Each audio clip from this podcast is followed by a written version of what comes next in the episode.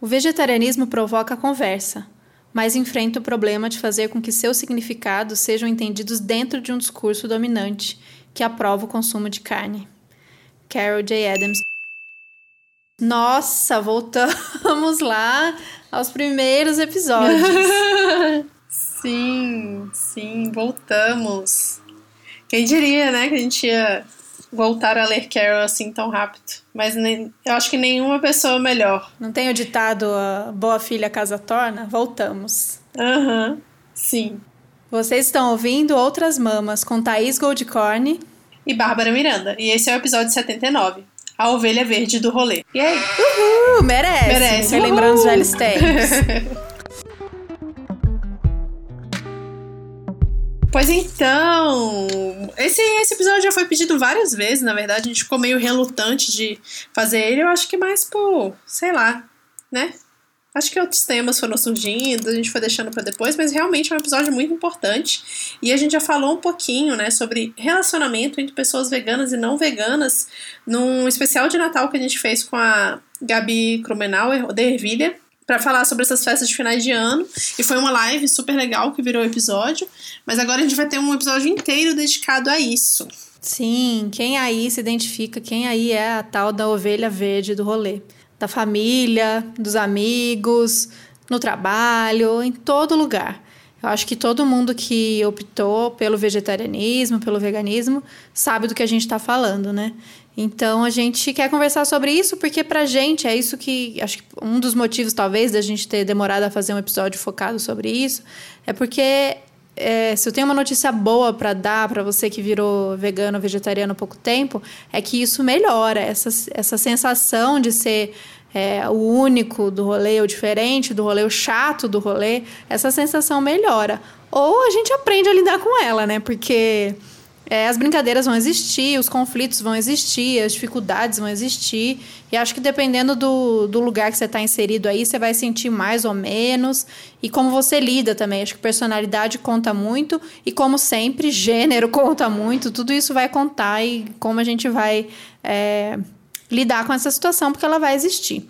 Então, essa frase que a gente começou aí lendo da Titia Carol ela tem algumas partes do, do livro da política sexual da carne que ela fala sobre isso, né? Como é, se colocar com uma postura que não é a norma, né? Que é o, o que não é a palavra dita, a palavra certa, que no caso é a palavra da carne, como você, você, se colocar contrário a isso, sempre vai ter uma coisinha ali, sempre vai ter um incômodo, né? Simples presença nossa, um simples prato nosso de comida no rolê já vai causar esse incômodo e isso pode vir ou não com provocações e tal. Então, se prepara que a gente vai aí falar dessas de tudo que a gente já passou e que outras pessoas passaram. A gente quis ouvir vocês também para falar como é que é esse relacionamento. Então, amoroso, com as crush, namorado, marido, esposa, é, seja o que for, amigos, família, trabalho, chegando num lugar novo, viagem, tem muitas situações, né? Porque afinal a gente come muitas vezes por dia e na, no momento da comida, a titia Carol fala isso também, que o momento do confronto é o momento da refeição. Então tem o momento da comida que a gente faz muitas vezes por dia. Então são todas essas vezes por dia que se você tiver é, em contato com outras pessoas não, não veganas, é, vai ter algum tipo ali de, de situação, pode ser ela mais da mais incrível e gostosa e nossa, que massa, curiosidade, ou pode ser meio tensa, né, Babi? Sim, com certeza. E aí, para poder fazer esse episódio, a gente fez uma enquete no Instagram, não sei se todo mundo viu, várias pessoas responderam, muito obrigada por responder a nossa enquete, para saber sobre o que, que a gente ia falar aqui realmente, né? E a gente perguntou quantos vegans tinham seguindo a gente, foi quase metade, metade, o que eu fiquei bastante é, surpresa, na verdade, porque achei que tivessem mais pessoas totalmente veganas, mas eu acho que tem muito ovolacto. 80% é o único vegano da casa onde mora. Caraca. E aí, é onde mora é um problema. 47% tem um relacionamento amoroso com, com vegano. Também achei bastante, né? Bastante, Pô, é difícil, a gente bastante. vive reclamando que é difícil arrumar namorado vegan. Tudo Pelo vegan sexual esse povo. É, tudo vegan sexual. Nossa, nem fala disso. Tem uma história muito engraçada pra contar sobre isso, depois eu falo. Aí uma pessoa pediu pra definir o que é relacionamento amoroso, a gente vai chegar lá. Fui eu que questionei, tá? Mas poderia ser. 20% disse ter algum, algum outro vegan na família, o que é muito legal, né, na verdade. Também achei bastante. Você achou bastante? Ah, eu achei, assim, pô, é tão difícil, eu sou a única da minha família. Mas eu não, você não é a única da é sua muito pra família. mim. O Vitor é sua família e, e tem o Vitor. Eu, eu pensei Ah, assim sim, também, eu tá, responderia assim. Tem o Guilherme, Ah, tá, então eu tenho bem, alguém. tá. Mas tirando o Guilherme, eu não tenho ninguém. Nem um primo, nem uma prima. Tá, faz sentido, é. Nada. É, tá, tudo bem. Mãe, quem tem Então, mãe vegana ah, é, é um contar- privilegiado, né? O, O Vitor Vitor tem, tem. no caso, né? E aí, quantas amizades? Também metade das pessoas re- responderam que tem amigos veganos. E aí eu fiquei na dúvida se a gente tá crescendo em números ou se a gente começa a se relacionar só com pessoas veganas depois que vira vegana. Essa Uhum. Acho que as dúvida. duas coisas, vai, as duas coisas. Acho que É, as duas, coisas, são um verdade, exato. E no trabalho a diferença é maior, é quase 80% das pessoas responderam que não tem nenhum colega vegan no ambiente. E o que também torna uma coisa bem complicada, né? É, trabalho é mais difícil Uhum. mesmo.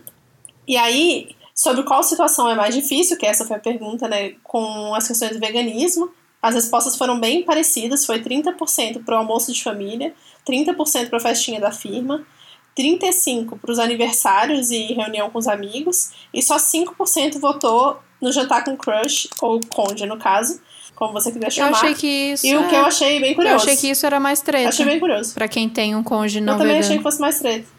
É, pois é. Talvez as pessoas deem uma. Eu já ia falar uma canja de galinha mesmo. não é vegano. Não é vegano essa expressão. É, as pessoas deem, um, deem uma aliviada quando é relacionamento, né? Quando vai falar de amor ou sexo, no Não, caso. eu, ah, não sei. Eu analisando aqui, eu acho que o que eu ouço muito de. E a gente vai falar sobre isso ao longo. O que eu conheço é mais casos de, obviamente, a mulher vegana, não isso num relacion- num relacionamento hétero, a mulher vegana e o cara não vegano. E o que eu ouço falar é, então, porque a pergunta foi sobre jantar com, com o cônjuge, né? É, E aí tem uma coisa tipo, ah, ele não é vegano, mas ele super topa ir comer no rolê vegano ou ir no, no- na, na lanchonete vegana e tal. Então talvez quem tá, quem respondeu aí pouquinho foi porque consegue esse tipo de, de combinado e tal. Talvez seja isso, não sei. Depois vocês contam melhor pra gente. tomara. Tomara. é. Uhum. E aí, falando de relacionamentos, que eu acho que é uma das coisas que todo mundo mais fala, assim, com a gente, né? E vem muito essa questão quando a gente faz encontro presencial com as pessoas, né? Saudades, Saudades. Das mulheres perguntarem, né? A gente já comentou isso aqui antes. Um delas se, se poderem se auto-intitular veganas se elas ainda fazem comida para todo mundo em casa. E principalmente pro marido, né? Sempre essa questão do marido, não necessariamente tem, tem filhos. Mas muito isso de tipo, putz, e agora? Como eu faço, né? E aí elas, é bom que eu acho que pergunta pra gente, e aí, como, como que faz? Aí eu falei, gente, eu não sei responder essa pergunta. Essa pergunta é péssima pra mim, porque o Vitor virou vegano, sei lá, um mês antes de mim, sabe? Então a gente, desde o princípio, tá junto. E você e o Gui também, Uhum. né? Eu não sei como seria. Como seria? Você namoraria alguém? Pô, não sei, não sei. Não, eu, não- eu não estou num relacionamento não monogâmico. Eu não posso responder por mim. Eu posso responder por, por uma Bárbara que não, não está aqui agora. Uma Bárbara do futuro. Se eu abrisse meu relacionamento, ou enfim, meu relacionamento com o Vitor terminasse, que fosse me relacionar com outras pessoas, eu não sei o que eu faria. Se eu ia, se eu ia abrir, se eu ia querer sair só com veganos, ia ser vegan sexual. Fala aí, que que Menina, primeiro, olha, é puxado, não dá muito pra. Quer dizer, dá, né? Mas é difícil ser vegan sexual porque. Primeiro, porque a gente já falou sobre isso, que pessoas veganas não têm garantia nenhuma de que são pessoas legais Uhum. e que sim. tem a ver em outros pontos com você, então você vai restringir muito aí. Eu acho que é, é, eu fico bem assim, é, prefer, preferindo, obviamente, conhecer veganas e veganos, fico felizona. Não sou daquelas que quer veganizar as pessoas, então prefere umas crushes não veganas para tentar. Nossa, não, tô a- Rola isso, aposentada né? disso aí, preguiça. Não, quer virar ótimo, vou apoiar, vou ajudar, mas essa esperança, me alimentar dessa esperança, como se o, o encontro comigo ou o relacionamento comigo fosse fazer a pessoa virar vegana, nossa, não, não, não me dê mais essa carga aí, não. Isso aí é cada um, cada um se vira, óbvio, né? eu faço esse trabalho com as pessoas desconhecidas, com o mundo, senão eu nem fazia esse podcast. eu quero que todo mundo ouça os porquês da importância de, de adotar o veganismo e tal, tal, tal. Óbvio.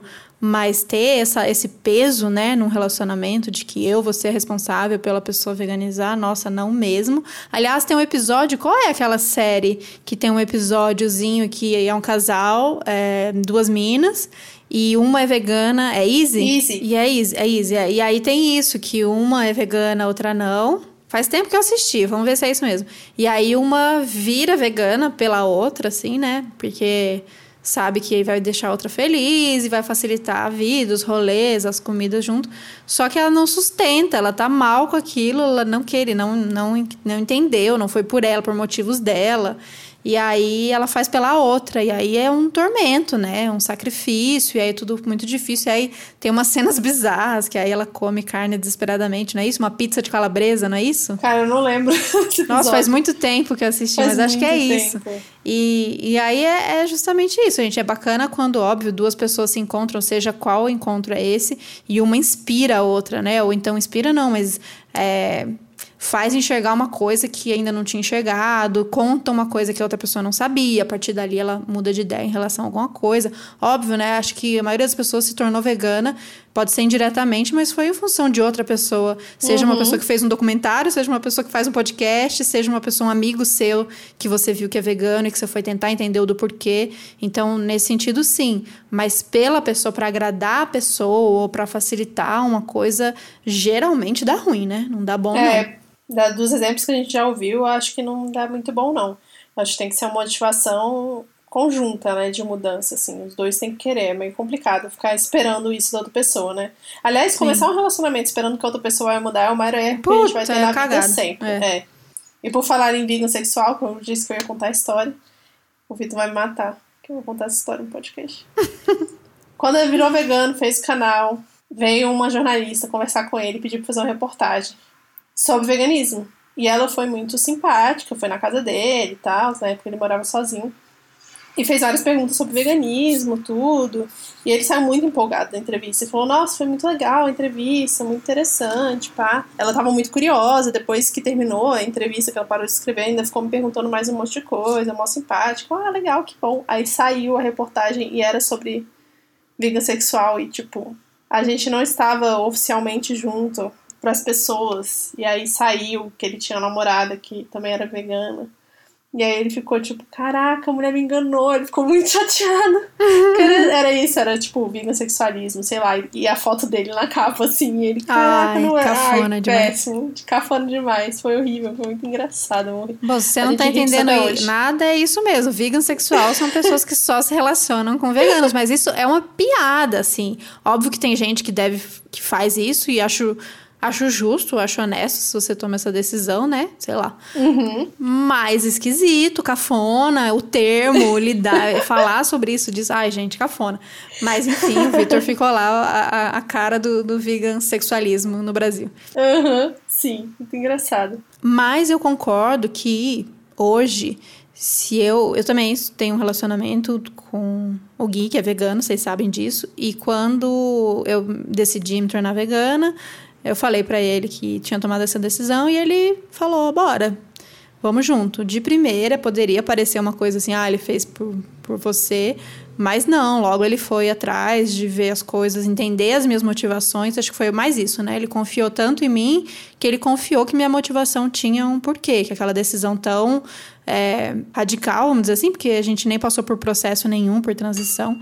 Ele imaginou que tinha um porquê e ele foi atrás desses, desses porquês. Então ele viu os documentários que eu indiquei, foi ler atrás e, e hoje, sei lá, quatro anos depois, ele é super empenhado na causa e não, não se imagina. Eu vivo fazendo, de seis em seis meses eu faço essa pergunta pra ele, que se a gente separasse, ele ia continuar sendo vegano. Ele, meu, ele, você tá me ofendendo perguntando isso. Claro que sim. Que absurdo. Claro, eu sou vegano, caralho. Porque a gente tem uma coisa aqui, quem é vegano sabe, o que, que a gente pensa sobre ex-veganos. Uhum, sim. é complicado, mas é, enfim, aí teve isso, então eu não, eu não sei, mas eu acho que seria bem complicado porque tem uma coisa que a gente curte muito, todo mundo, né? Mas vegano em especial curte muito sair pra comer e comer junto e fazer rolê de comida. Uhum. E ia ser bem complicado, uma, uma dinâmica, uma rotina de que eu estivesse me relacionando com alguém e, e rolasse essa, essa, essa decisão assim, ai, vamos comer o quê? Aí fica aquela coisa, ai, no meu rolê ou no seu, aí vai Tipo, eu não vou, por exemplo, tem lugares que eu não vou. Não vou pisar numa hamburgueria dessas. Uhum. Gourmet com carne de. Do bem. É, já pisei, viu? Às vezes a gente faz umas concessões, mas eu, eu já fui naquele lugar aqui em São Paulo que é o, um lugar super do bacon, assim, que é. Esqueci. Ah, o Meats. É o Meats sei lá, um lugar aqui em São Paulo desses bizarros que tem tipo sorvete com bacon, todos os lanches têm muito bacon, tudo é bacon, e tem muitos desenhos dessa coisa do porco é, com aquelas divisões e tal. É, fui com umas amigas uma vez e super me arrependi estando lá, e aí saí no meio do rolê, foi meio ruim. Então a gente tem que saber também os nossos limites, tipo, churrascaria eu não vou, churrasco, ah, eu, eu abro umas pequenas exceções, assim, quando eu acho que eu vou me sentir bem e vai valer muito a pena, mas no, no geral é muito difícil. Então são decisões que não existe cartilha, não existe regra, é meio de como é a sua convivência, tem gente que que mora ainda com muito com a família, muito apegada a essa coisa da cultura da família, a gente sabe que é, brasileiro tem muita cultura do churrasco. E dependendo do contexto dessa pessoa, não tem como ela falar, não vou mais em churrasco, porque ela ainda é uhum. apegada. Uhum. Para ela ainda é prazeroso e é e compensa esse convívio com a família, apesar do churrasco. Então são decisões que são individuais mesmo, não tem muito jeito. É, essa questão da família é bem assim mesmo. Eu não vejo outra, pelo menos para mim, que é muito próximo da minha família, né, dos meus primos, do, dos meus tios, para mim eu, eu meio que faço questão de estar presente apesar da comida, sabe?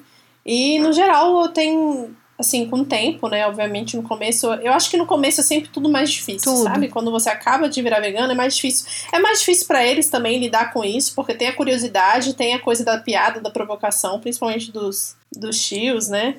Uma coisa de tipo, ah, mas vai comer só mata agora? O que você vai comer? Só salada? Ou dos amigos, de certa forma, dependendo do tipo de amizade que você tem. Mas, sem julgamentos aqui do tipo de amizade, só falando dependendo do tipo de amizade, porque temos diferentes grupos de amigos e cada grupo você se relaciona de um jeito, é normal isso. Mas, é, o começo sempre vai ter uma resistência dos dois lados, tanto do nosso quanto né, nós como veganas, quanto das pessoas que estão à nossa volta, porque tem essa coisa do, do impasse que a Carol fala ali, né, nessa frase que você colocou no começo, de tá ali na nossa frente escancarado o animal, sabe? Então é uma coisa que você não tem para onde fugir, basicamente não tem para onde fugir. Ou você ignora, ou você não tem para onde fugir, porque tá na sua frente, alguém vai falar alguma coisa. Se não for você, vai ser a outra pessoa. Então fica sempre esse impasse. Mas com o tempo as pessoas vão se acostumando, vão. Enfim, a gente tem muito essa coisa, a gente já falou muito nos episódios de receita, né? Da gente começar a cozinhar, de fazer as nossas próprias receitas. Então rola uma curiosidade de saber também o que, que a gente come, como se a gente fosse ET mesmo. E come essas coisas bizarras, mas a gente come coisas normais. Até chegar ao ponto de, por exemplo, na minha família, sei lá, meu irmão no dia a dia ele ainda é ovolacto. E aí tem mais, sei lá, duas primas que têm intolerância à lactose, e aí vai, vai crescendo. Quando você vê, já tá ali metade da mesa, já tá vegana e você fica já um pouquinho mais aliviado. Pelo menos no meu caso foi assim, né? Tem gente que não acaba não mudando muita coisa. É, eu acho que a gente vai arrumando as nossas estratégias, né? Tem meio isso com o tempo, para quem tá meio desesperado com essa coisa, eu lembro que tudo todo o primeiro é muito difícil, tipo o primeiro Natal, uhum o primeiro aniversário, o primeiro não sei o quê. Sim. É tudo uma, primeiro, sei lá, festinha da firma e saindo um pouco da família, indo pro, pra ir para esse para esse lugar, ou se você começou um relacionamento, tá namorandinho, o primeiro almoço na casa da sogra. Tipo, já é uma situação horrorosa, né? Esses primeiros almoços na casa da sogra do sogro já é uma situação tensa, tem aquele uhum. nervosismo, aquela insegurança e piadinha, blá, blá, blá. aí lá vai você ser ainda já o diferente, o vegano, no meio de uma família que você nem conhece, que você tá entrando. Então, a minha visão hoje, né, sobre família, que hoje eu tenho essa visão mais crítica em relação à família, essa construção dessa maneira, é, para mim, e eu já falei isso aqui nesse episódio, foi uma libertação. É, eu acho que ninguém tem que ficar em lugar nenhum que não é prazeroso, de que não é saudável, de que não é bem tratado. E nessa construção, do jeito que a gente construiu esses nossos relacionamentos com família, a gente é incentivado a amar apesar de, a ficar apesar de. E não é verdade. Você não precisa ficar e você não precisa amar nenhum lugar que você não é, não é respeitado, né? Que você não é amado, enfim.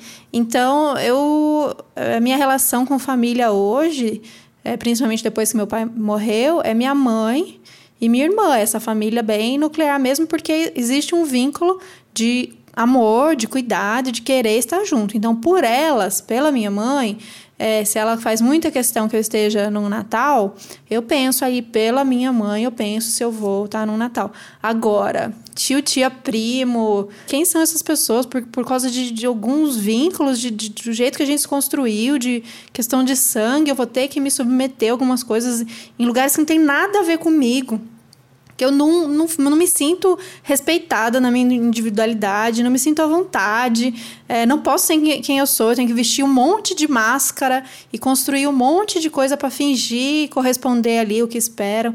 Então, nesse sentido, eu vejo o, o veganismo foi o primeiro grande estalo, assim, de entender que eu não precisava ficar aonde eu não queria ficar. Então, pode ser um exercício para vocês também, né? Lá vai uhum. a, a, Eu tenho sempre que lembrar que a gente fala com pessoas muito jovens, e aí vai as pessoas jovens que estão loucas para fugir dos rolês da família, fugindo dos rolês da família e falar que foi a louca da Thaís do, do Outras Mamas que falou. Mas é meio isso, é pra gente pensar sobre isso, sobre esses lugares, né? Tem lugares que a gente precisa estar, tipo trabalho. Ninguém tem, é, se sente 100% amado, respeitado no seu, na firma. Mas provavelmente você vai precisar estar lá, porque você precisa pagar contas e é esse o sistema que a gente vive. Então você vai ter que se ajustar e arrumar estratégias de sobrevivência. E se você é vegano, são umas estratégias a mais. Isso como tudo, né? Se você é mulher, você tem estratégias específicas para lidar com essas situações no trabalho dos caras.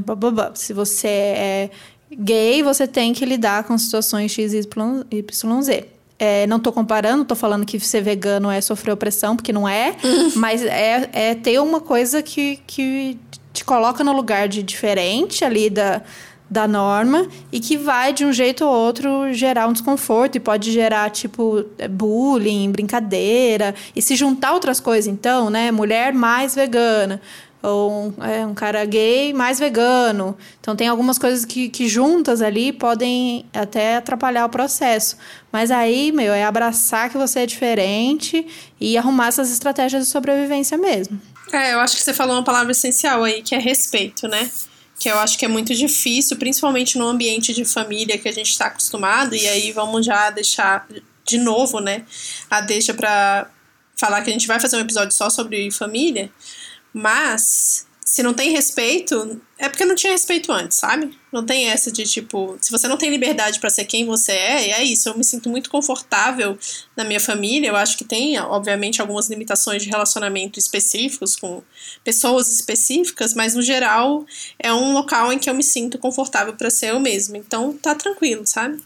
É, para mim é tranquilo. Para mim é muito bom estar junto deles apesar da comida, já que a comida, né, não é para mim uma coisa tão tão grande assim. Mas se não é, não tá confortável, beleza. Sai, sabe? Ou fala. Traz pra mesa mesmo e fala, ó, oh, não tá dando certo. Desse jeito aqui não está funcionando para mim. Aproveita para usar o veganismo como uma pauta de conversa uhum. para trazer outras questões também. Então vamos falar de trabalho, já que você já começou a falar de trabalho. Eu sou um péssimo exemplo para tudo, gente. Horrível isso. Eu não Trabalhei poucas vezes fixos durante um tempo, depois que eu virei vegana, então, menos ainda. Porque eu sempre trabalhei de casa como freelancer, mas logo. É, no começo do veganismo, assim, eu posso ser no começo do veganismo, eu trabalhei numa agência. E eu achava bem difícil, assim porque todo mundo saía para almoçar todos os dias e eu não conseguia sair porque era todo era um time todo de homens, só tinha eu de mulher.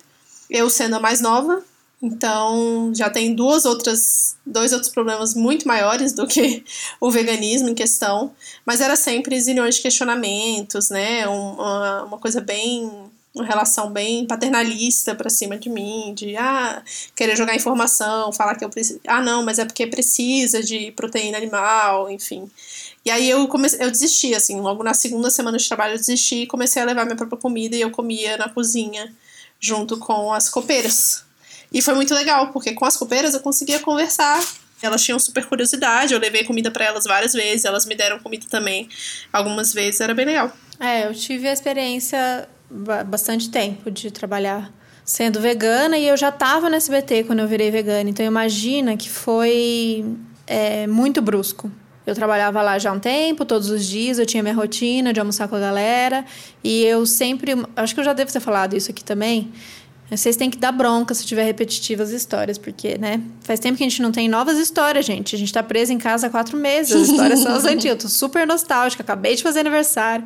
Mas eu. Uma das características que eu mais gostava em mim era essa coisa de não ser fresca, sabe? Eu amava esse meu rótulo de ser bagaceira, e sou ainda, mas a, é, isso se aplicava para comida também.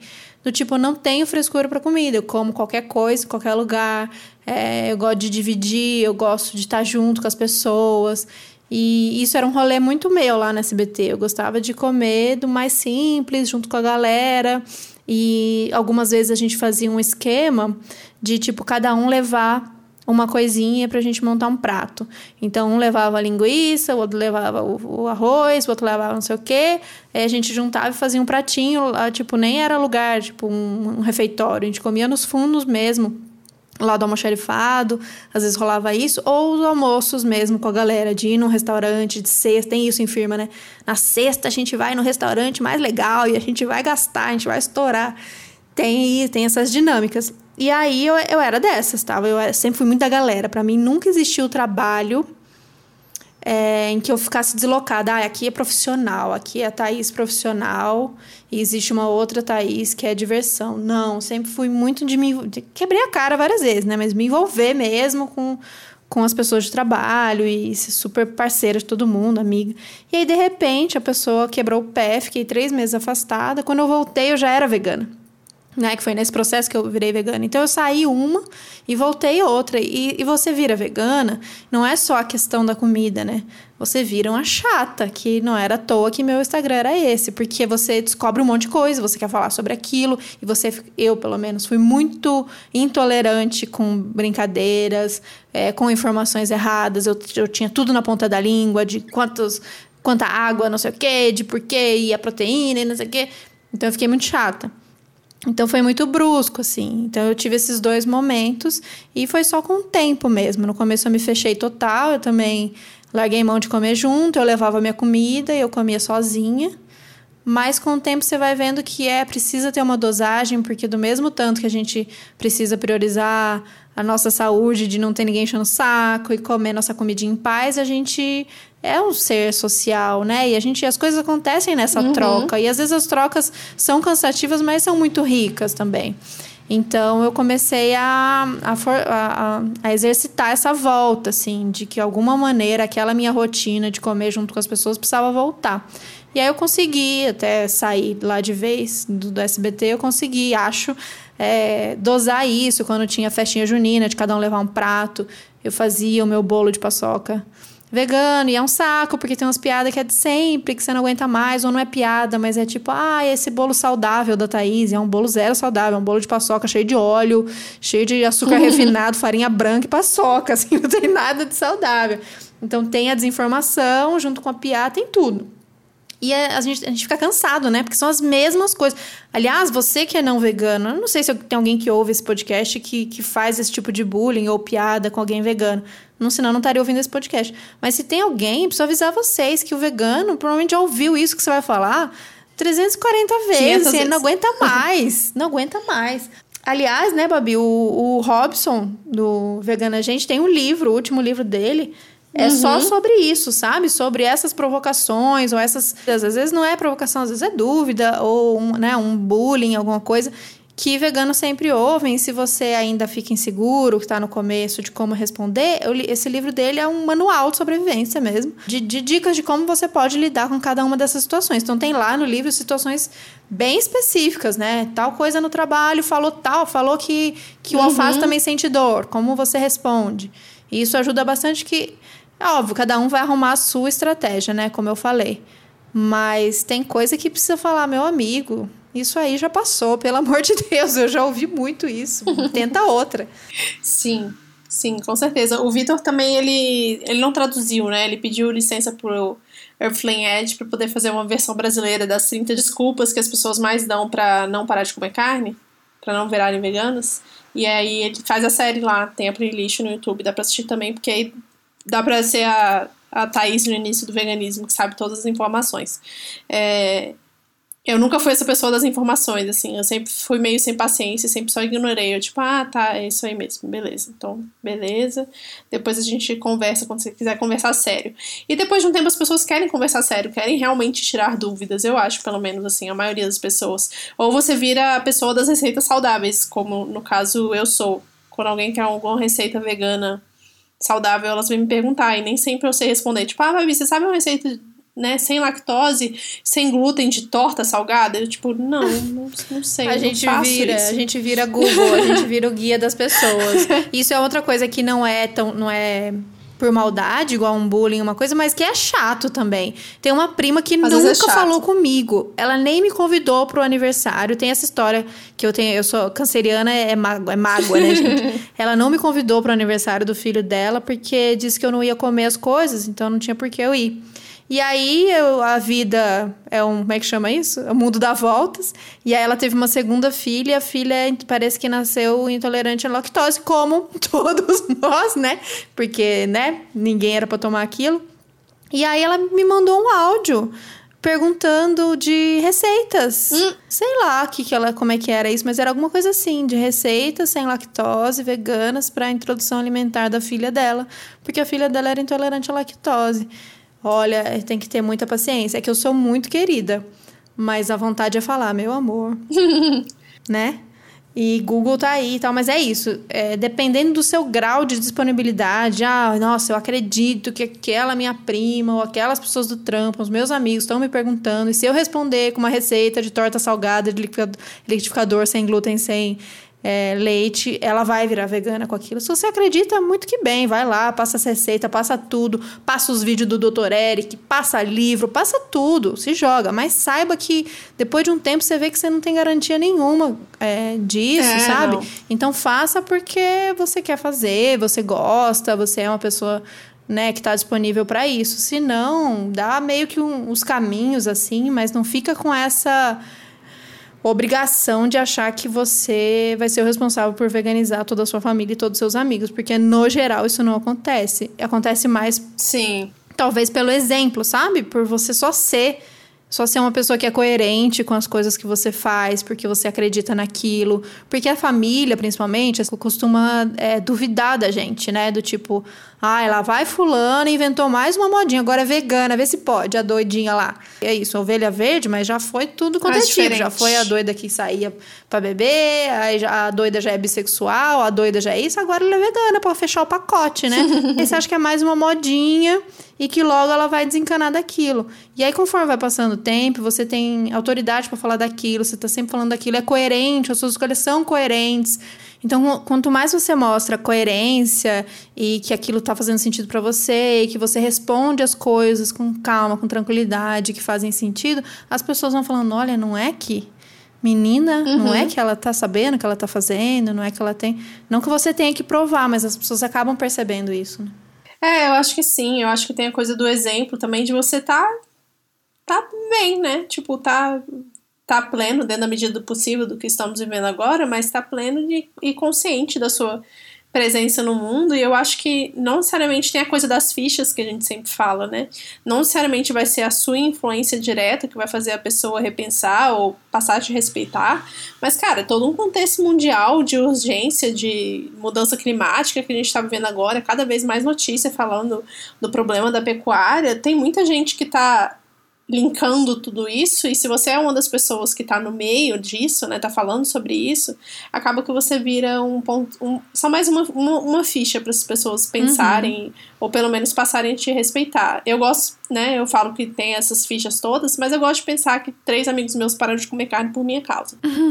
Pode não ter sido, mas eu, go eu gosto de pensar assim. Só pelo menos pra falar, pô, já tô aqui fazendo o podcast faz dois anos e Não, meio, e a gente né? faz, a gente faz toda a diferença. E é, é muito louco a gente pensar que às vezes a gente não tem noção do impacto que a gente causa. E você, não só a gente com o podcast, você aí no seu, no seu rolê, na sua família, nos seus amigos, a gente acha que não, porque muitas vezes a gente pode ser zoado, ou as pessoas, né, ai, nossa, ela vai ela comer o rango dela diferente, tá todo mundo aqui mó feliz, e ela com a marmitinha dela. Então tem esse momento que você se sente meio, nossa, eu sou um, uma pessoa que só eu aqui fazendo, mas impacta, impacta e muito provavelmente quando essas pessoas vão se referir a você para outras pessoas, elas vão falar cheia de orgulho. Pode acreditar, depois de um tempo.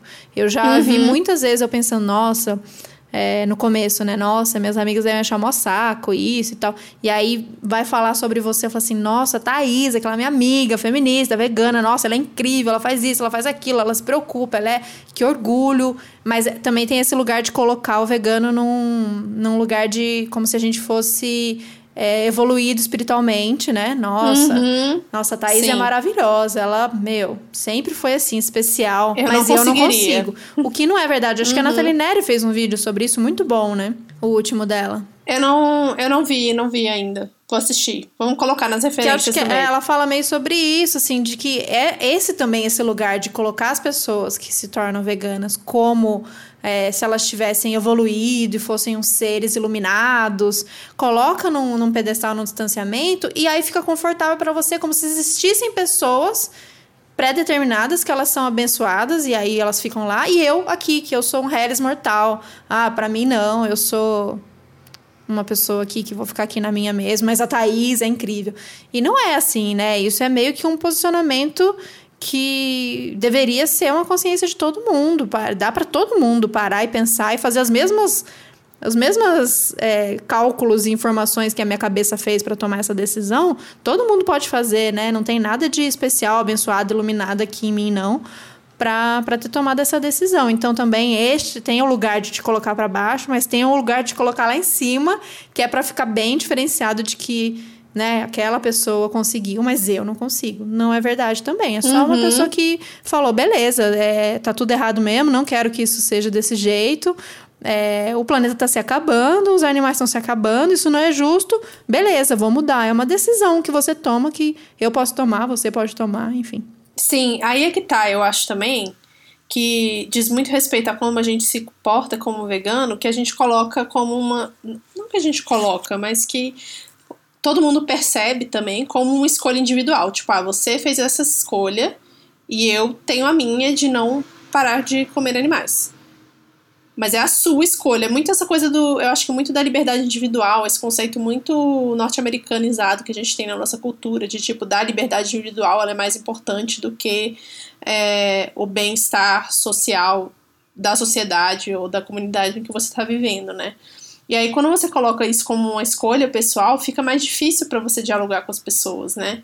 E é o que eu acho que a gente tenta, principalmente no veganismo popular anticapitalista, é trazer essa discussão do social e falar, cara, a gente está num momento que talvez a gente não possa mais dar prioridade às nossas liberdades individuais de consumo, uhum. porque no final das contas é sobre consumo, né? Que a gente está falando, tipo, ah, eu, eu escolho consumir esses produtos, né? Eu como esses produtos porque eu gosto e eu tenho dinheiro para comprar, então eu vou continuar comendo.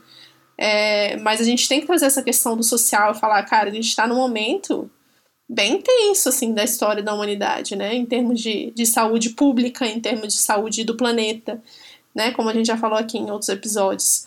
Então a gente tem que trazer essa consciência social do, do, do veganismo. Falar, não é. Eu não tô fazendo isso.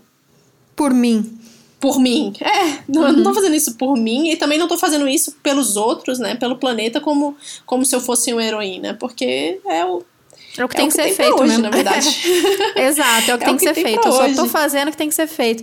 Eu, é, você falando uhum. isso me lembrou e achei muito parecido aquele caso da, da, da galera agora, neste momento de pandemia, que decidiu fazer festa e tal, e teve aquela blogueira uma das, já nem perdi a conta de qual blogueira fez festa. E aí ela falou, ela foi se defender, né? Não foi a Pugliese, uma outra que não é tão conhecida assim. E só que ficou marcado, acho que é aquela de Brasília. Ficou marcado essa frase na minha cabeça porque ela falou assim: "Gente, eu sou uma cidadã que eu pago as minhas contas. Eu sou responsável, sou adulta. Eu sou responsável pela minha vida. Se eu quis dar uma festa e eu eu decidi me colocar em risco, é uma decisão minha. E eu, Uhum. Oi? não, meu amor. Exatamente. Não, e aí é meio parecido com isso, assim. Então, se, ah, eu, né, como se disse o, o, o, o ser eu, deslocado de todo o resto, né? Uhum. Então, eu vou tomar uma decisão por mim. Ah, então eu vou é, pra festa porque depois eu arco com as consequências. Ela falou em livre-arbítrio, ela falou que ela vai lidar com as consequências de que se ela pegar Covid. Assim, meu amor, eu tô cagando se você pegar Covid, na verdade. de verdade, linda, querida. Ainda mais sendo uma pessoa com a grana que tem, muito provavelmente se você pegar, vai dar tudo certo na sua vida, né? Você vai pegar, é, vai fazer o teste rápido e vai descobrir, vai ficar um tempo em casa e vai dar tudo certo. Eu não tô preocupada com você. Então a pessoa não consegue ter essa visão, né, de fora, de que é, a, o lance da, da, gente se aglomerar nesse momento não é sobre ela, é sobre ela que pode passar para outro, pode é, é, o efeito cadeia. Então é meio que parece meio que nesse sentido, assim. É, eu juro que eu gostaria de viver num mundo. Não, eu não gostaria. Porque isso é contrário do, do que eu acredito. Mas vamos pensar num mundo dos sonhos, assim, que tudo é perfeito e que não existe, né? Ah, eu vou fazer o que eu quero, eu vou fazer o que eu dou na louca, tudo que é, que é bom para mim. Vou comer o tanto que eu quero, a quantidade. Vou comer só paçoca, paçoca, paçoca, paçoca, paçoca, paçoca. Sabe assim? Porque eu quero fazer o que é bom para mim. Não existe isso, né? Não existe esse ser humano deslocado do, de todo o resto.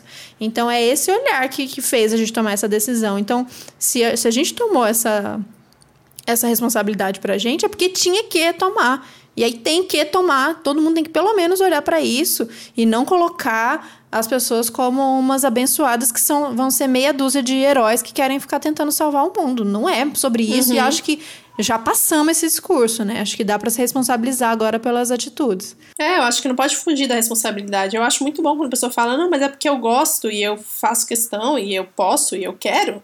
Eu falo, não, tá, beleza, mas vem aqui, então vamos ver esse videozinho aqui rapidinho, vamos conversar mais sério sobre isso, vamos, vamos, real, vamos ver realmente o, os impactos que essa sua ação tá fazendo. Aí normalmente as pessoas fogem da conversa, porque elas não querem repensar. Uhum. Então, essa, essa coisa da responsabilidade social é muito importante ser conversada. E aí, eu quero trazer um vídeo que eu vi essa semana mesmo. Ou semana passada, talvez. Eu tô perdendo a conta dos ah, dias. normal. Mas minha prima mandou o vídeo de uma cerimonialista. Eu acho que eu vou até colocar, porque tá bem, tá bem legal o vídeo. De uma cerimonialista de casamento, porque perguntaram para ela o que, que ela pensava sobre casamentos é, com buffet totalmente vegano ela, enfim, já todo dentro desse conceito do casamento, né, super é, capitalista, de festas grandes, etc. Mas ela falou sobre, logo de cara, quando ela parou pra pensar, ela falou: não faz sentido, porque quando você faz um casamento, você faz um casamento para compartilhar a sua festa com os outros. Então você meio que faz a festa para os outros. Então não faz sentido, ela falando, eu pensando de primeira nesse casamento, que o casamento tem um buffet inteiro vegano. Mas aí eu fui pesquisar sobre veganismo. E aí eu entendi que o veganismo é uma escolha ética. E que não faz sentido para os noivos, no caso, né? Ou se for um noivo ou a noiva, ou qualquer um dos dois, né? Escolherem fazer um casamento com buffet inteiramente vegano, se para eles é uma questão ética e eles não querem, no dia da festa de casamento deles, terem animais é, dispostos na, nas mesas, né? E aí eu falei, nossa, fiquei até surpresa, sabe? Deu um alívio, assim, quando assisti o final do, do vídeo. Ela coloca ainda como escolha pessoal, de que ela conversa com, com cada casal, né, que vai fazer a festa, e recomenda o que ela acha melhor, mas que ela entende a postura dos veganos de quererem um casamento totalmente vegano. Eu falei, nossa, que massa. Aí eu indiquei a, o Banana Buffet da Talita e indiquei o perfil da Talita. Ela falou que já conhecia o Banana Buffet, que ela ama os, as fotos, que ela nunca comeu, mas tem muita vontade de experimentar, mas que não conhecia o trabalho da, da Talita como ativista e ia seguir ela. E aí eu falei, nossa, a primeira vez, né? Porque toda vez que, que tem uma reunião maior, assim, de pessoas, e, ou vem alguém me perguntar sobre casamento, rola isso, né? Tipo, ah, mas aí a comida vai ser toda vegana? Eu falo, eu não tô entendendo essa pergunta. Eu acho ela meio óbvia, né? Pra eu responder, no caso. Mas casamento é uma coisa pontual, assim como festas, né? Que todo mundo colocou que o mais difícil de lidar são as reuniões com os amigos. Cara, eu não entendo por que, as pessoas não podem fazer esse sacrifício, porque parece um sacrifício, né? De ficar três, quatro, cinco horas sem comer nada de origem animal para estar junto de você na sua presença, sabe? Essa é uma coisa que me deixa bastante chateada, assim. Principalmente quando é tipo meu aniversário.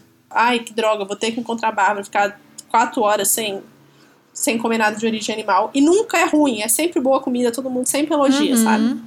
É uma, é, uma, é uma preocupação prévia, assim, de nossa, que saco. Aí chega lá e ama a comida e aí fica tudo bem. Não, a galera é bem resistente, a gente tem que saber que vai passar por isso. E tem umas malcriações, assim, você descobrir que é, você convidou as pessoas para sua festa e elas combinaram de comer antes porque iam passar fome na sua festa. Isso já rolou, tanto comigo quanto com amigas, que eu já ouvi falar isso. Casamento, inclusive, teve gente que me contou já essa história de alguém que foi jantar antes do casamento, porque o casamento ia ser vegano e não queria ficar com fome. Então tem essas malcriações, sabe? Isso isso tem, sempre vai ter, mas é porque é isso, é novo, é, as pessoas são resistentes e as pessoas caem muito nessa lógica do eu quero, eu posso, eu como o que eu quero e eu preciso comer o que eu quero.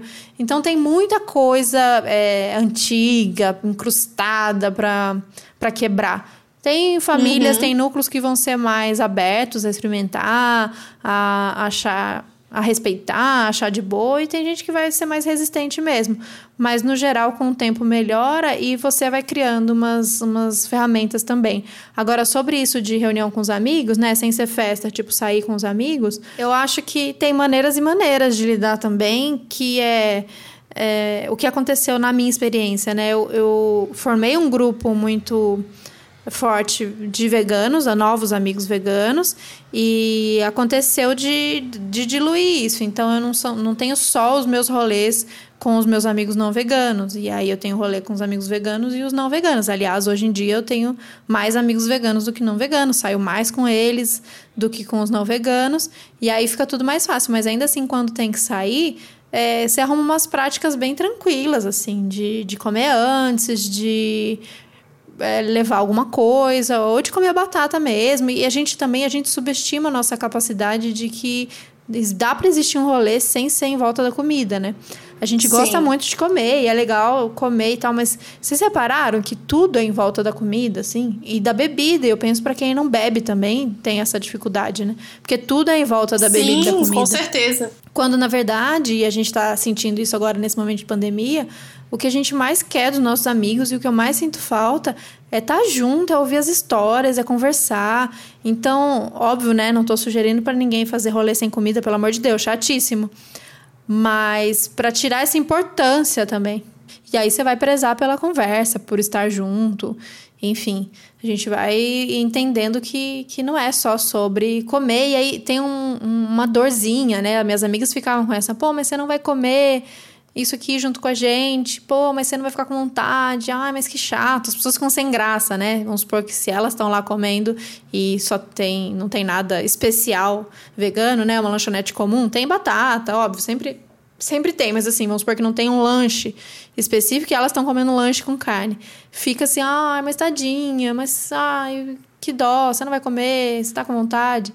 E a gente passa por isso. E aí é, é, é, mostrar essa tranquilidade, assim, meu, eu não, não escolhi não comer isso aqui porque eu não gosto, até gosto, mas é uma escolha que eu fiz e eu tô tranquila com ela. Uhum. Eu como depois que eu sair daqui, ou eu tenho um amendoim na bolsa, ou vou comer essa batata frita, tá ótimo. Ou tem gente, tem gente que tem, tá mais disposta a ser criativa, vai lá na cozinha, conversa, às vezes dá pra fazer coisas incríveis, tipo, né? Sempre tem vegetal, gente. Sempre tem pão, sempre tem massa, sempre tem arroz, uhum. sempre tem vinagrete. Sim. Alguma coisa dá pra comer. Então, quando eu tô mesmo afim, disposta mesmo a desbravar isso, algumas vezes já conversei e já comi coisas incríveis e gostosas, inclusive, assim, de só de conversar. Sim, passar fome mesmo, ficar 100% sem comer, você não precisa ficar.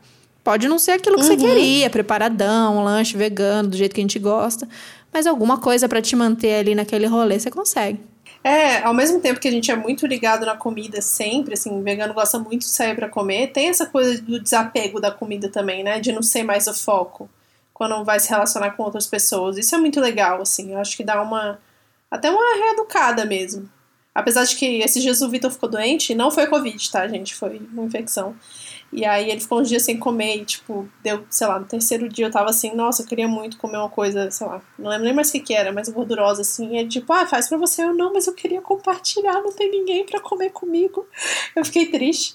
Mas depois, agora já melhorou, a gente já comeu hum, besteira. Nossa, eu não tenho esse problema, não. Aí eu também não. Ai, você viu isso agora que tá rolando no Twitter? Que é tipo: alguém fotografou uma pessoa comendo sozinha, tipo, num restaurante ou numa praça de alimentação. E aí era aquela frase: liberdade ou solidão. Eu falei, juro por Deus, que se alguém fizer isso comigo, eu mato, porque não tenho nenhum problema em comer sozinha. para de querer É, fazer questionamento em cima de uma coisa tão simples assim. Por que, que também a gente tem uma noia nisso? Eu como sozinha tranquila, tanto aqui em casa, faço uns mega rangão. Eu fiquei um tempo sozinha, né, quando o Gui viajou ano passado. E aí tem uma coisa mesmo que existe uma dificuldade de cozinhar só para você pelo lance das quantidades e muita gente acaba mesmo se deixando para lá quando tá sozinha e comendo improvisadão. Mas no começo eu fiz isso, às vezes jantei pipoca, mas eu falei, porra, eu gosto tanto de comer minha comida.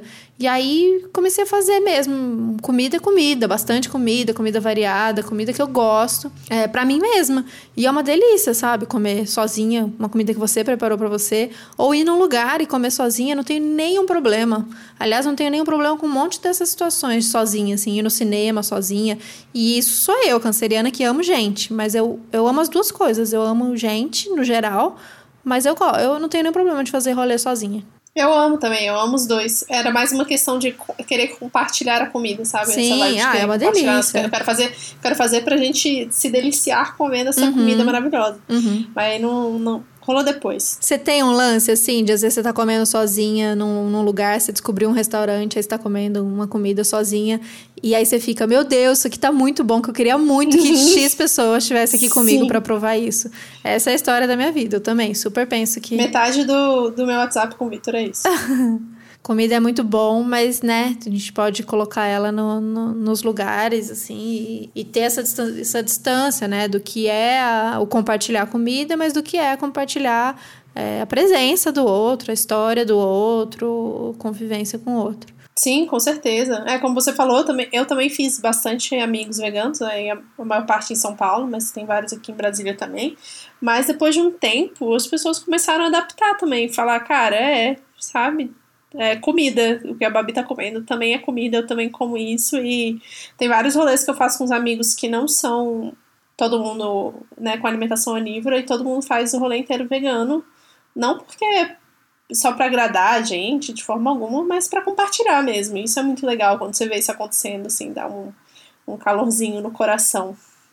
Tem uma coisa que a gente não falou sobre trabalho, que é uma crise muito comum entre os veganos e rolou comigo e rola com muita gente. A gente recebe, acho que até bastante esse tipo de, de questão, que é: sou vegana e trabalho num lugar que é incoerente com isso, ou seja, uma loja que vende couro, ou é uma, um restaurante que serve comida não vegana, ou enfim, eu no caso do SBT, que eu fazia uh, cenas de novela com animais, ou mesmo as comidas de cena, comidas servidas em cena, é, obviamente tinham carne, tinham tudo, tinham o que quisesse, aliás, mas o que mais pesava eram os animais de cena para mim. E aí essa incoerência e primeiro pela aflição, né, de, de pra gente dói ver algumas coisas, porque a gente relaciona ao que é, ao sofrimento que é de verdade, né? Pra gente o, o referente não é ausente, ele é muito presente sempre. Uhum. Então isso dói, porque a gente sabe da onde vem aquela, aquela exploração, aquela, aquele sofrimento mas também por se sentir uma farsa, né? Por se sentir incoerente, por se sentir, sentir que seu veganismo não vale de nada, porque você está contribuindo com uma empresa, enfim, com uma marca que faz o contrário daquilo que você acredita. Então a gente queria falar sobre isso, que, que é para aliviar um pouquinho que é, a gente vive nessa sociedade que vai forçar essas incoerências, assim, né? Eu acho que uma coisa é a gente tentar buscar uns caminhos de viver é, cada vez mais livre, cada vez mais de acordo com o que você acredita é, e ter uma vida mais parecida com o que você é. Óbvio, isso é maravilhoso.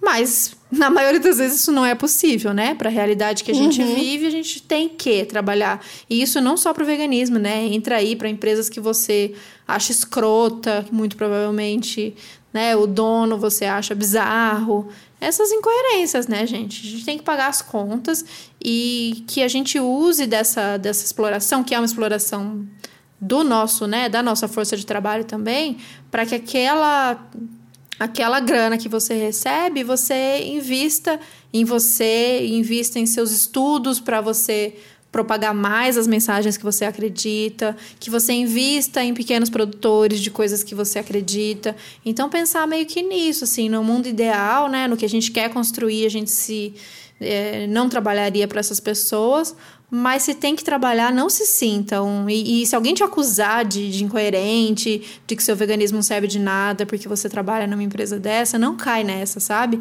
Tem uma coisa que é o que você faz na sua vida, o que é possível, como você se alimenta, as pautas que você defende, as lutas que você abraça. Mas tem uma hora que a gente tem que, que pagar para o espaço que a gente vive, é, para comida que a gente come. E muitas vezes não dá, né, Babi? Para alinhar tudinho, escolher. Ah, eu vou trabalhar numa empresa 100% vegana. Acho que tem como, dependendo da área, tem como você buscar isso, né? Se você trampa no restaurante, uhum. vai tentando descobrir os restaurantes veganos. Cada vez mais abrem mais restaurantes veganos. Fazer esse processo de você conseguir é, se for possível dentro da sua área, fazer essa transição. Mas nem sempre é possível. Não, nem sempre é possível. E aí eu vou até ler a mensagem que a gente respondeu do Gustavo Quina, ele permitiu que a gente lesse essa mensagem. É, porque fala sobre isso, eu tinha até esquecido, ainda bem que você lembrou e trouxe essa pauta de novo. Ele perguntou se no trabalho, por exemplo, a gente deveria desvincular e boicotar os trabalhos que ligam posicionamentos totalmente opostos aos que defendemos né, dentro do veganismo, ou tratamos isso como duas esferas diferentes, principalmente no caso dos freelancers, que é o caso dele. Que ele, é ele trabalha com conteúdo digital, filmmaker. Perguntou se ele deveria evitar, por exemplo, um job para uma empresa que está ligada à exploração. Gustavo, eu vou responder por mim. Eu acho muito, muito, muito difícil. Eu, como freelancer, ainda mais como mulher, eu sinto muita dificuldade de conseguir cliente como designer independente, né? Eu acho que é um mercado muito cheio de pessoas trabalhando. Você está competindo com zilhões de pessoas, é, zilhões de portfólios sempre. Tudo é uma grande concorrência de portfólio. Você tem que sempre estar tá mostrando o portfólio atualizado para conseguir uma, um, um, trabalho. É, não sei se para você, como filmmaker e que faz conteúdo digital diferente, mas pelo menos para mim como designer é. Então, às vezes não dá para escolher, é isso que a Thaís falou, tem que pagar as contas, sabe? Apesar de que hoje em dia eu consigo deixar alguns trabalhos de lado que vão contra o, o, os meus princípios, mas assim, já cansei de fazer relatório com o nome do, do presidente na capa e meu nome logo embaixo, sabe? E para mim pegou muito, assim, hoje em dia já tô restringindo mais esse tipo de trabalho porque me incomoda bastante. Mas é isso. Tem conta para pagar e a gente vai lidando com isso à medida que vai aparecendo e não como um imperativo moral de tipo, não, nunca mais podemos pegar trabalhos que, que sejam de empresas não veganas, sabe? Ou que de alguma forma exploram os animais. É, e acho que tem duas coisas aí bem diferentes, né? A gente vai fazer um trabalho que, infelizmente, a gente não vai se orgulhar, e aí a gente não vai ficar batendo palma para quem a gente condena, quem a gente briga e divulgando e fazendo isso. Então, por isso que o nosso trabalho, para quem trabalha com trabalho público, né? Então, quem é criador de conteúdo, para a gente ter um podcast, para a galera do YouTube, é bem coerente, sim você defender uma coisa, se sua pauta é essa no seu podcast, no seu canal, e aí você fazer propaganda, você bater palminha, você botar lá como a coisa mais incrível do mundo, uma empresa que é, explora animais e você recebeu uma grana para falar daquilo. Isso é uma outra coisa, e acho que se você precisa fazer esses trampos, porque de fato você precisa fazer um trampo e você precisa pagar as contas, enfim, cada um sabe aí qual é o seu limite, cada um sabe onde aperta, cada um sabe né, o que, que tem que, que, tem que arcar, o que, que tem que, que pesar, o seu limite, o que, que você vai deitar a cabeça no travesseiro e ficar mal ou não. Mas transformar isso em propaganda, né? Fazer isso público, dizer publicamente que você olha que legal essa empresa. Daí é, muito complicado porque não bate, né? Porque eu tô dizendo para vocês uhum. aqui, às, às três da tarde eu falo para vocês no microfone de que é, tal, tal empresa é escrota porque explora os animais, porque detona o meio ambiente, porque é desgraçada com os trabalhadores. E às 18, das 18 horas eu tô falando comprem esse produto, porque não faz sentido nenhum, né? Eu mesma estou jogando contra a minha, a minha luta aqui, então não faz sentido. Mas tem coisa que a gente tem que fazer, sabe? E a gente fala bastante sobre sobre essa questão do criador de conteúdo e a tal da, das publis ou os episódios patrocinados tal. Fala e falou isso algumas vezes, não existe como a gente garantir que empresas, principalmente se elas vão aí de médias para grandes e gigantes, de que elas sejam 100% éticas, de que toda a linha de produção, de que toda a cadeia envolvida vai ser limpa, livre de exploração. Acho que isso é uma ingenuidade também.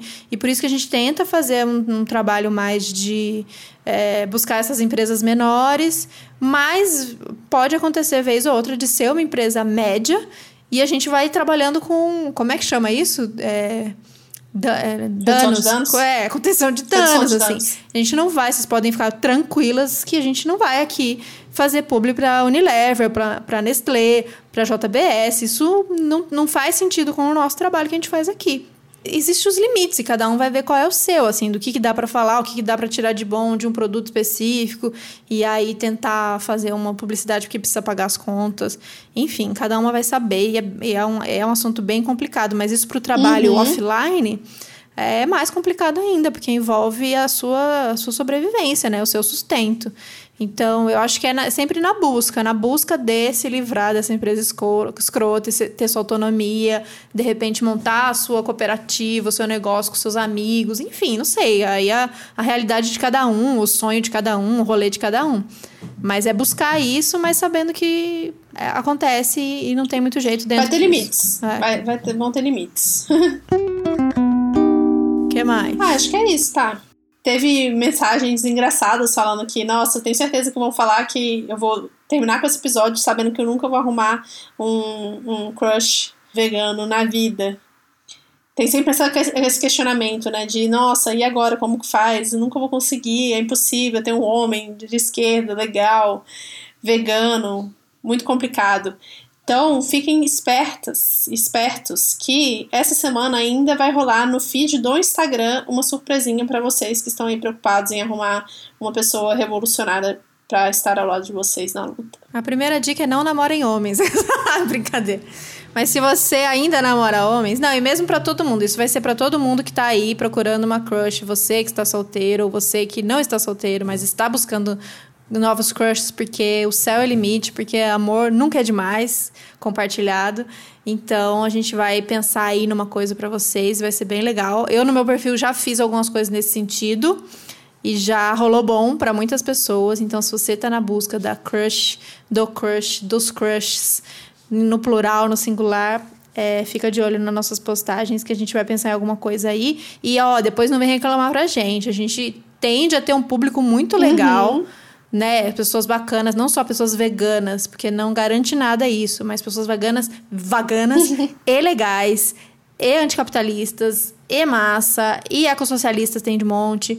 Então, mas isso não, não garante, né? A gente tem uma coisa muito pesada aí de novo, que chama gênero que é pesado pra caramba. Sim. E não só isso. Pessoas, pessoas são maravilhosas, mas pessoas são complicadas. Demais. Então depois não vem, de, não vem reclamando, não tem devolução, não tem devolução de, crush.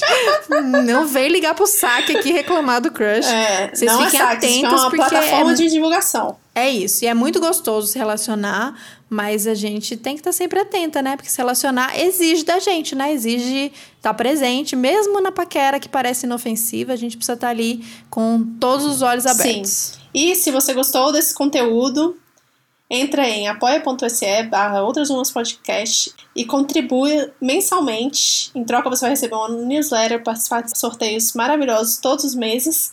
Pra gente continuar fazendo esse trabalho que a gente faz aqui toda semana para vocês e que a gente gosta muito. É isso, gente. Muito obrigada. Muito obrigada. Se tiver mais dúvidas sobre isso, vamos continuar conversando. O pessoal lá no nosso Telegram sempre fala sobre isso, sempre tem essa, esse momento ajuda para situações novas e difíceis que a gente acaba enfrentando nesse rolê social. Então, se você ainda não está no grupo de Telegram, o grupo está no nosso link na bio, mas também você pode procurar entrando lá no Telegram e buscando por chat outras Sim. mamas. É isso, gente. Valeu. Até semana que vem. Até semana que vem.